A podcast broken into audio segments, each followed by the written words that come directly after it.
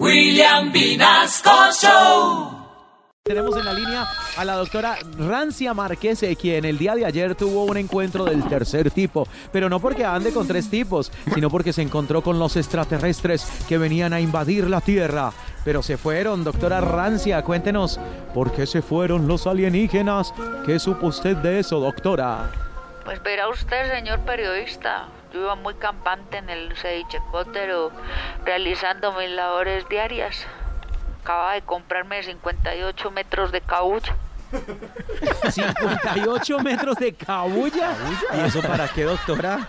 Pues, primero que todo, para sacar a pasear el perro desde el cevichecótero. Cuando de pronto nos encontramos de frente con un ovni. Discúlpeme, doctora Rancia, pero eh, no se dice ovni, se dice ovni. No, señor periodista, no. Pues de malas, yo iba así. ovni. De malas, sí, esto era un... o- Y, y, y ¿sabe qué? Si era un ovni. Era un ovni, o sea, era un objeto calentador no identificado. Porque en eso, en eso hacía un calor ni el hijo de punch. Yo creo que, yo creo que si el diablo les metió, les salió pidiendo una gaseosa, oiga. En esa se salió una alienígena con la manina, una alienígena con una, una alienígena. qué? Una alienígena. Alienígena, con una combinación de alienígena y extraterrestre. Bueno, esa, de malas, yo digo así, alienígena. Pues de malas. Pues de malas, sí. Y se salió un bicho todo raro con la cara de Junior, la estatura de Pipo y el cabello de Lucumí. Los dientes, los dientes de Junior. Uy. Mejor dicho, era más feo que madrugar a fiar gasolina para el. Y entonces nos pusimos ahí a hablar porque el bichito hablaba como yo. Entonces le dije, de malas. No. Le dije, oiga, ¿y ustedes no es que iban a invadir la tierra y eso? Me dijo, de malas. Pues de malas. Esa era la idea y el ideo. Pero cuando paramos y paramos a comer, pues nos hirvieron disque un sudado y sudada preparado por una tal Paola Jara que yo- tenía más color un extraterrestre mareado entre un borracho que, que ese sudado.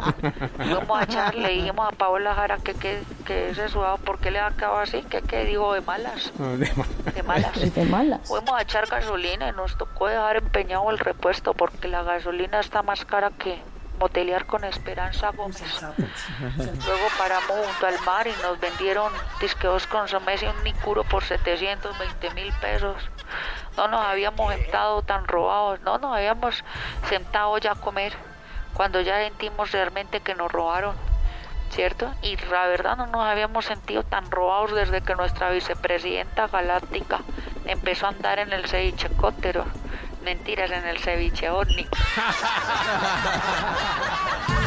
Y encima nos las encontramos a ustedes paseando el perro desde el cevichecótero. ¿Le parece poquito? ¿Le parece poquito? ¿Le parece poquito? ¿Ah? ¿Ah? de malas. Por eso es que nos vamos, nos vamos, oiga. Pero váyanse por la sombrita y me saludan a su vicepresidenta. Díganle que yo soy su ídola.